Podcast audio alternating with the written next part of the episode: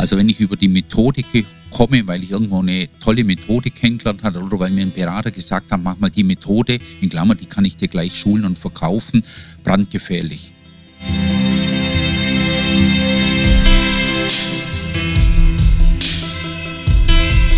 Also wenn ich weiß, was ich will und dafür die richtige Methode finde, dann wird es ein richtig scharfes Schwert. Dass heute Exzellenz nicht mehr bedeutet, dass man stabile und gute Prozesse hat, sondern Exzellenz bedeutet zusätzlich, dass man die Veränderungen, die Transformation, was auch immer notwendig ist, deutlich schneller ergehen kann.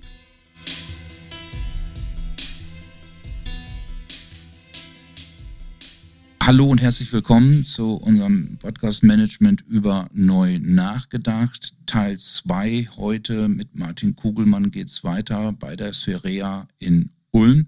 Wir hatten uns im vorhergehenden Teil über den Start unterhalten und äh, wo steht man so heute. Und jetzt im Teil 2 werden wir mal vom heute so ein bisschen in die Zukunft schauen, äh, wie ein wirklich exzellent aufgestelltes Unternehmen, ich nenne das mal so, das Feuer weiterhin am Lodern hält. Und ähm, da begrüße ich logischerweise nochmal Martin Kugelmann. Herzlich willkommen. Auch willkommen von meiner Seite. ähm, wir hatten ja im Teil 1 eben damit ja oder minder abgeschlossen, äh, ihr habt ähm, die Auszeichnung Ludwig Erhard Preis in Bronze, ihr habt Recognized to Excellence fünf Sterne also 500 Punkte und mehr. Ähm, man sagt ja so häufig, dass, äh, ich sag mal, schon ganz gut aufgestellte Unternehmen, die ihre ISO-Systeme wirklich leben, schon so 300 Punkte haben. So, ne? Und ähm, ich mache den Bogen sozusagen zu dem Arbeitskreis, der äh, gestern und vorgestern ja hier war, also ein, ähm, oder ein Netzwerk von Unternehmen, die sich mit dem EFQM-Modell beschäftigen, größere, kleinere Unternehmen, unterschiedliche Branchen wo man sich reihum trifft und sich gegenseitig dann eben, ich sag mal so, befruchtet, Stärken und Potenziale bestimmten Themen herausarbeitet, voneinander miteinander lernt. Ähm, meine Frage ist die, und ich glaube, das passt wahrscheinlich zusammen. Wie haltet ihr jetzt hier sozusagen die Fahne hoch, dass man nicht die Hände in den Schoß legt und sagt, Mensch, Ludwig Erhard Preis in Bronze, top, fünf Sterne, 500 Punkte, ungefähr, ich sag mal, mehr als die Hälfte dessen, was man kriegen kann, haben wir.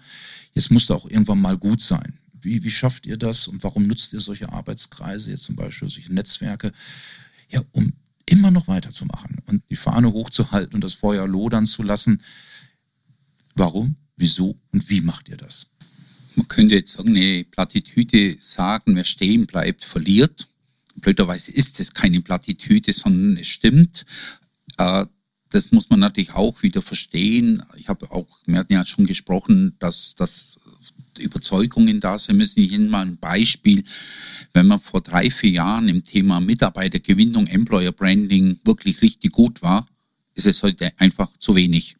Also der Arbeitsmarkt hat sich einfach dermaßen dramatisch verändert, dass Gutsein nicht mehr reicht, um die Kräfte zu kriegen. Da muss man neu denken, anders vorgehen, was vor ein paar Jahren noch wirklich gut war. Ist, glaube ich, ein Beispiel, wo viele nachvollziehen können, wenn man das äh, Buzzword Digitalisierung, was sich vielleicht ein bisschen tot gemacht hat, aber wenn man da wirklich mal nachdenkt, verändern sich einfach viele Dinge.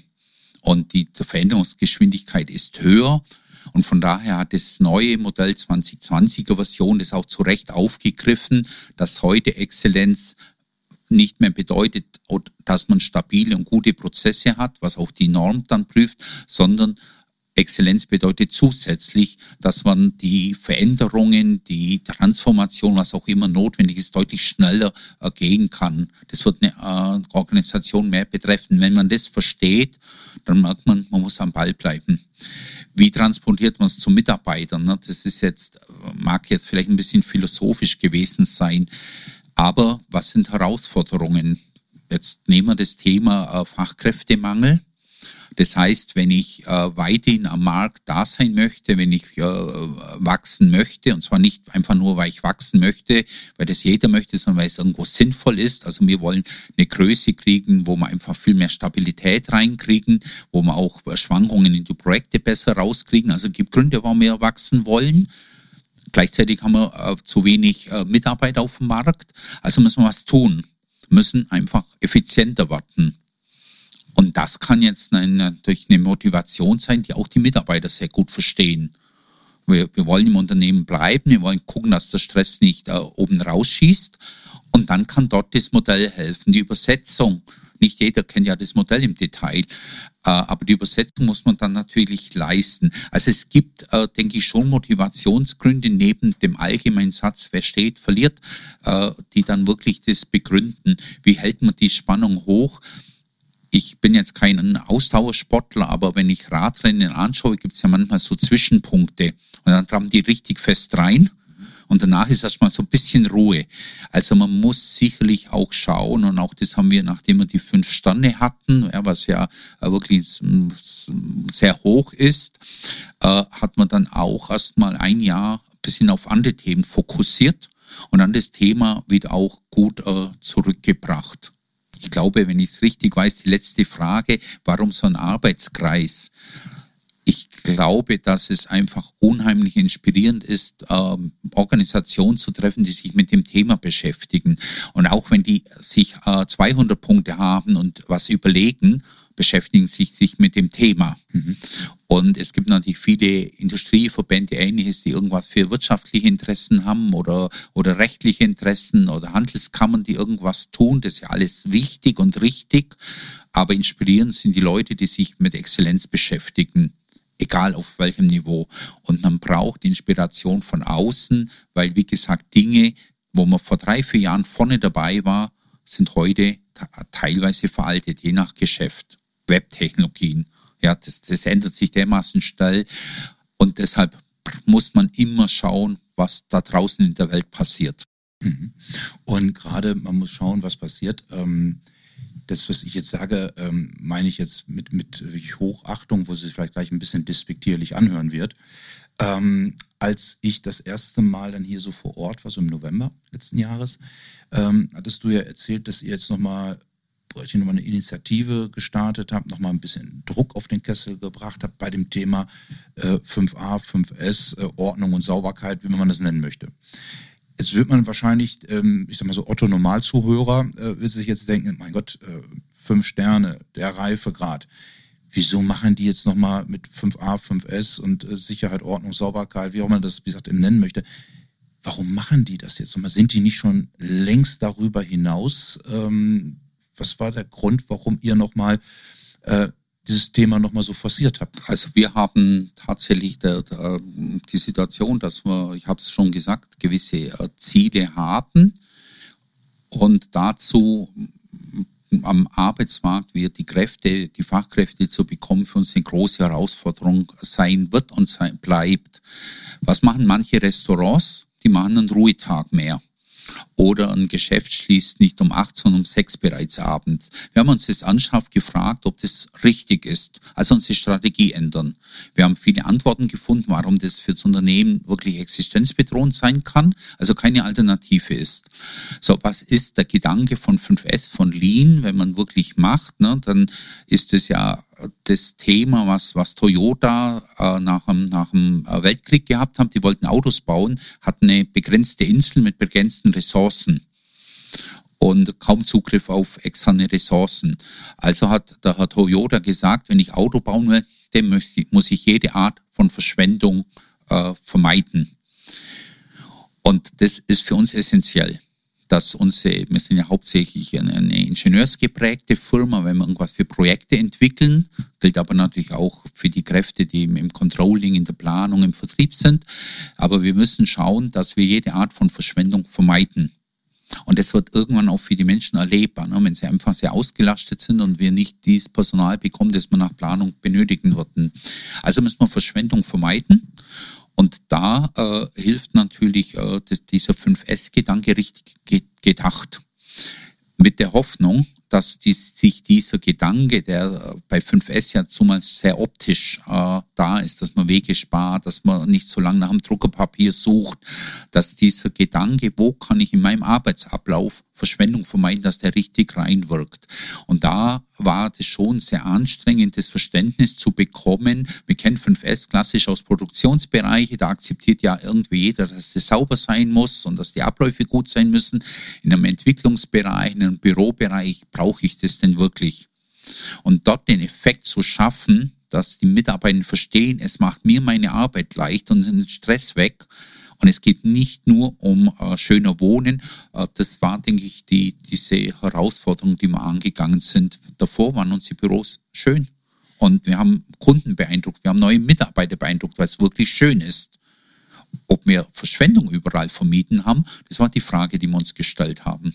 Also auch noch ähm, insofern vielleicht beruhigend für einige Zuhörerinnen und Zuhörer, dass es auch auf dem Niveau immer noch an der Basis genug zu tun gibt, nämlich Verschwendung zu vermeiden, mit einem offenen Blick ähm, durch die Strukturen zu gehen, Prozesse zu beobachten, Ordnung und Sauberkeit äh, zu verfolgen. Und ich äh, sag mal so, die, die Firmenvertreter, die ja dann gestern, vorgestern hier waren, die waren ja ähm, schwer beeindruckt, äh, nicht nur was ihr hier inhaltlich konzeptionell macht, sondern eben auch von der Ordnung, von der Sauberkeit, aber auch, ich sag mal so, von der, wie soll man sagen, Freundlichkeit, von dem, ja, wie soll man sagen, Team Spirit, was, was man da so, wie man das beschreiben soll, von der Kultur, von dem Betriebsklima, was hier so greifbar insgesamt ist.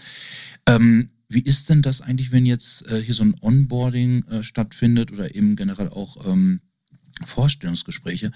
Wie reagieren denn jetzt Leute, die hier frisch von außen reinkommen, egal jetzt in welcher Altersklasse, in so eine Organisation zu kommen? Also wo Prozesse, ich sag mal so, im Wesentlichen schon auf einem recht hohen Niveau funktionieren, wo es ordentlich sauber ist, wo ein, ein, ein Teamgeist herrscht. Das ist ja gestern, vorgestern den externen ja auch aufgefallen. Also da, da steht eine Mannschaft auf dem Platz und nicht ein Sammelsurium von, von Einzelspielerinnen und Spielern. Wie reagieren denn jetzt Leute, die von außen kommen, also die ihr jetzt hier reinholt, auf das sind die dann begeistert, sind die erstmal geschockt, äh, weil ich, ich kenne genug Unternehmen, die sind meilenweit von so einem Spirit, wie man das nennen möchte, entfernt. Also die erste Reaktion, die wir immer wieder gespiegelt kriegen, also erstmal freut es uns, dass die auch äh, von den Unternehmen, die uns da gestern besucht haben, gekommen ist. Aber wir kriegen schon von allen neuen Mitarbeitern äh, gespiegelt, dass die Aufnahme ins Team extrem gut ist. Dass einem immer sofort alles sofort gezeigt wird. Also das kriegt man mit. Wir machen drei Monatsgespräche, wir machen einmal im Jahr einen Zirkel mit allen neuen Mitarbeitern und fragen das auch ab. Also das kriegt man, äh, kriegt man wieder gespiegelt und das freut ihn natürlich enorm, weil äh, gerade äh, also jüngere Menschen, für die, also wir stellen ja immer wieder neue Menschen ein, aber für denjenigen, der wechselt, ist es ja in dem Moment schon spannend, wie wird's denn jetzt? Und wenn man dann die Erfahrung kriegt, Mensch, die helfen mir alle, das ist gut, äh, ist das schon positiv. Was wir dazu tun, wir versuchen, einen perfekten Start zu äh, gelingen zu lassen. Das heißt, der Computer steht da, die Visitenkarten sind gedruckt, äh, sodass äh, diese Wertschätzung vom ersten Tag da ist. Das sind, glaube ich, Kleinigkeiten. Ich kenne Leute aus dem, meinem Umfeld, die haben einfach gekündigt, weil die erste Woche blöd war. Also den, den blöden Fehler wollen wir nicht machen. Äh, jemanden einzustellen ist viel Aufwand. Also da fühlen die sich alle sehr, sehr äh, aufgenommen. Was für uns eine Herausforderung ist, wir haben inzwischen ein sehr ausgereiftes System, äh, wo wirklich vieles äh, äh, gut gemacht ist. Das alles zu verstehen, ist eine, eine hohe Kunst wir schauen, dass man, wir haben einen relativ klaren Onboarding-Prozess, äh, wo wir schauen, dass, dass der oder diejenige das auch alles eingewiesen wird. Aber wir sind jetzt zum Beispiel überlegen, dass wir viel mit Erklärvideos noch arbeiten, wo man dann wirklich sagen, da kann auch jemand mal sich ein Video anzuschauen. Also die Firma in Gänze zu verstehen, ist äh, eine Herausforderung, weil eben vieles äh, gemacht ist. Und wenn ich ja, auch ein bisschen stolz. Ich glaube, auch vieles sehr durchdacht ist. Den Stand zu halten und es immer weiter zu vermitteln, ist, äh, ist schon eine Herausforderung. Wir kriegen zurückgespiegelt, dass unsere Prozesse in aller Regel viel äh, beeindrucken, dass auch äh, diejenigen, die direkt vom Studium kommen, sagen, jetzt verstehen sie das erste Mal, dass Prozesse viel helfen. Aber es gibt natürlich auch einige, die die Prozesse erstmal als einschränkend empfinden. Ja, und da geht es einfach darum, dass, äh, dass man immer vermittelt, wo Prozesse helfen und wenn sie denn nicht wirklich nicht helfen, dass dann auch klar ist, dass wir sie ändern müssen, weil dann sind sie auch nicht hilfreich. Also das ist, denke ich, schon eine Herausforderung, was für uns äh, auch eine große Herausforderung ist. Äh, Menschen, die von anderen Firmen kommen, die den Vergleich haben, die schätzen das dann oft sehr. Äh, junge Menschen, die von der Uni, von der Hochschule oder aus, aus der Ausbildung kommen und keine, keine Referenz haben, die nehmen dann doch vieles als Standard. Und äh, dann ist es natürlich für uns schon ein Thema, dass, dass wir das, was uns auszeichnet, im Sinne Employer Branding, wir das auch transportiert bekommen. Weil wenn es normal ist, dann kann ich auch mal wechseln und woanders hinbekommen gehen. Das ist so, so ein bisschen eine Herausforderung, die jungen Menschen den Vergleich zu geben. Und ich meine, man muss ja nochmal sagen, äh, für die Zuhörerinnen und Zuhörer, falls es sonst vielleicht auch jemand vergessen hat, wir reden ja jetzt hier bei der Syria in Ulm quasi ja über ein KMU. Ne? Also wir reden jetzt ja hier nicht äh, über einen Standort, wo hier 2000 Menschen arbeiten mit entsprechenden Stabsstellen, riesigen Abteilungen für was auch immer, sondern das ist ja hier im positiven Sinne alles recht klein und äh, man macht eine ganze Menge und äh, das hat ja auch die Gäste gestern, vorgestern massiv beeindruckt eben. Ne? Also das sollte man sich auch immer noch mal vor Augen führen. Ihr habt jetzt ja keine riesigen Stabstellen, große Personalabteilungen, die konzeptionell riesige Dinge erarbeiten, sondern das ist ja alles quasi nebenher im Tagesgeschäft, was hier gemacht wird. Ja, wir haben 50 äh, Mitarbeitende, es sind so zwischen 10, 15, 10 bis 15 Millionen, also echtes KMU, bewegen uns aber in einem Umfeld äh, von dem, was wir tun, wo wir äh, mit den mit Konzernen mithalten müssen, teilweise von die Abläufe im, im, im Luftfahrtbereich, aber auch vom Arbeitsmarkt. Also wir sind ein KMU in einem in einer Welt, wo durch Konzerne bestimmt sind. Und äh, das ist äh, die Aufgabe. Ja, wir haben keine Stabszelle. Also wenn wir Employer Branding machen, was total wichtig ist, dann macht es in dem Fall äh, äh, diejenigen mit, die auch unser Marketing äh, machen für den Vertrieb. Unsere Personalabteilung ist, dass sich unsere kaufmännische Leitung für die Themen mitkümmert und, und Forschungsgespräche und so weiter haben wir eine Dame, die das nebenher organisiert. Das darf aber nicht so empfunden werden, dass das nebenher ist, weil, weil der Bewerber oder die Bewerberin äh, will natürlich genauso professionell behandelt werden, wie es ein Großer kann, die da dann äh, 20 Leute in, in einer Abteilung haben, die nur genau dieses tun. Mhm. Bevor wir äh, gleich dann sozusagen zum, zum Ende kommen und mich dann auch nochmal bedanke, ähm, ist das Ende hier bei dem Podcast, wenn, wenn das mit Externen das Gespräch stattfindet, ist immer der sogenannte Vierklang. Ähm, nämlich äh, dieser Vierklang aus ähm, Kultur, Struktur, Methoden und Zielen, Querstrich äh, Strategie, also wo wollen wir hin. Und ich äh, würde jetzt einfach mal bitten, ähm, ich frage einfach mal so und dann würde ich bitten, halt kurz und knapp mal so zu antworten. Ich meine, du hast ja schon ein paar Sachen beantwortet, aber was ist vielleicht hier und da nochmal wichtiger, was ist bedeutsamer? Ich fange mal an mit dem Aspekt Kultur. Wie wichtig ist der Aspekt Kultur und Arbeit an der Kultur für diesen Weg, wie ihr ihn gegangen seid? Am Anfang hat sich die Kultur fast von selber geben, weil wenn man Carve-out macht, dann entsteht da von selber irgendwo so eine Kultur. Aber irgendwann muss man anfangen, Kultur zu gestalten. Das geht darum, dass man eigene Werteorientierung hat. Man muss aber auch verstehen, dass man Werte nicht einfach von heute auf morgen ändern kann. Letztlich äh, hat man die Chance, Vorbild zu sein und damit die Kultur im Unternehmen zu beeinflussen. Und da würde ich wirklich empfehlen, dass sich Führungskräfte und Geschäftsleitung klar sein will, welche Vorbilder wollen wir sein, damit man die Kultur entweder halten oder in eine Richtung bekommen, äh, wo es wichtig ist. Da docke ich dann gleich mal an mit dem Aspekt Ziele oder strategische Ausrichtung oder Vision. Äh, also wo wollen wir hin, wo müssen wir hin? Wie wichtig ist das jetzt gerade auch so mit Blick auf die Kultur? Ist das so gleichbedeutend oder würdest du sagen, eine Kultur ist schon ein bisschen bedeutsamer eigentlich? Ich glaube, wenn man es gegeneinander ausspielt, äh, wird es eher schwieriger.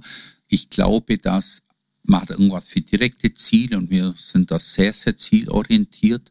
Was ich glaube, ist aber, dass bei der Strategie auch wieder Mut dazu gehört.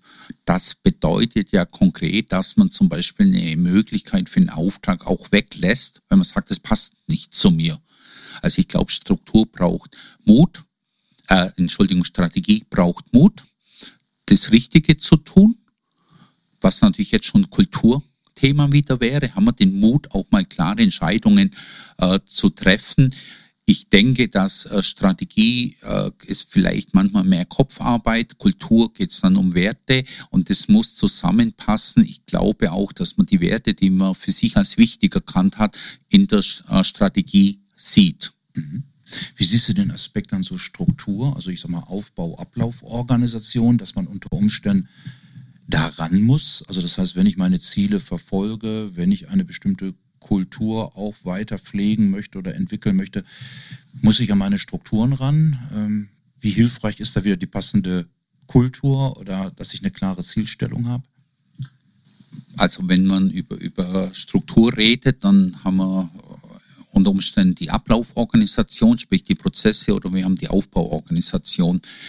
So, wenn man diese Zielorientierung hat und sich eine Kultur hat, wo man immer sagt, egal was wir tun, wir tun das, um irgendein Ziel zu erreichen. Also die Frage, warum tun wir was, kann man sehr gut beantworten. Dann werden die Prozesse extrem nach den Zielen ausgerichtet sein.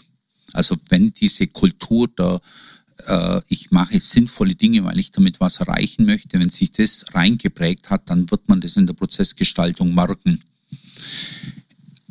bedeutet aber auch, dass man spürt, dass die Aufbauorganisation ein Hilfsmittel ist. Wenn man 50 Mitarbeitende hat wie wir, dann braucht man natürlich eine Aufbauorganisation, wo man, wo man das organisiert und wo man die Führung angedeiht. Aber die Aufbauorganisation ist dann nur ein Hilfsmittel für die Ablauforganisation, die Ziele erreicht. Und das äh, ist, glaube ich, was, wo sich ganz tief in der Kultur auch festsetzen möchte, ist, was wir in dem, in dem ersten Teil besprochen haben. Das widerspricht der Kultur der Königreiche. Mhm. Und last but not least, äh, der Methodeneinsatz. Ich sag mal so, da draußen gibt es ja hunderte, wenn nicht sogar tausende von Methoden. Wir hatten gerade mal über 5S gesprochen, ist auch eine Methodik. Sieben Arten der Verschwendung, den Blick dafür ist auch eine Methodik. Wie bedeutsam sind die jetzt, diese Methoden? Weil es gibt ja viele Organisationen, die kommen über Methoden in entsprechende Veränderungsprozesse, ohne aber beispielsweise die Kultur zu betrachten oder die wirklich die klare Zielstellung haben. Was wollen wir mit dem Methodeneinsatz eigentlich erreichen? Wie siehst du das mit den Methoden? Ist es ich hatte vor kurzem in München mit einem guten Freund ein Gespräch. Wir haben uns überlegt, was zeichnet den Geschäftsführer der Zukunft aus? Und wir haben eine Antwort ist, weil reines Wissen kann es nicht mehr sein, das, das bringt mir ChatGPT oder Google oder sonst jemand die richtige Methode für die Aufgabenstellung zu wissen. Also wenn ich über die Methodik komme, weil ich irgendwo eine tolle Methode kennengelernt habe oder weil mir ein Berater gesagt hat, mach mal die Methode, in Klammer, die kann ich dir gleich schulen und verkaufen, brandgefährlich. Brandgefährlich. Wenn man aber klar hat, was man erreichen möchte und sagt, das kann ich schon irgendwie, auch schwierig. Also wenn ich weiß, was ich will, und dafür die richtige Methode finde, dann wird es ein richtig scharfes Schwert. Super, vielen Dank. Und ähm, wie im Teil 1 auch schon erwähnt, äh, in den Shownotes werden wir uns dann nochmal vernetzen. Ich werde auf den, deinen Podcast hinweisen. Natürlich den Link auch zu Serea. Und ja, kann mich nur bedanken, auch gerade für die klaren Worte. Vielen Dank, Martin. Ich bedanke mich für das Gespräch und hoffe, wir haben irgendjemand da draußen inspiriert, auch die tollen Schritte zu gehen. Das hoffe ich auch. Vielen Dank. Wenn dir unser Podcast gefällt, würden wir uns sehr über eine 5-Sterne-Bewertung bei Apple Podcast beziehungsweise neuerdings auch bei Spotify freuen. Genauso würden wir uns über eine persönliche Empfehlung freuen an Freunde, Bekannte, Unternehmer und Arbeitskollegen, beziehungsweise eben jene Menschen, die ein Interesse an unseren Themen haben und einen Nutzen für sich daraus gewinnen können.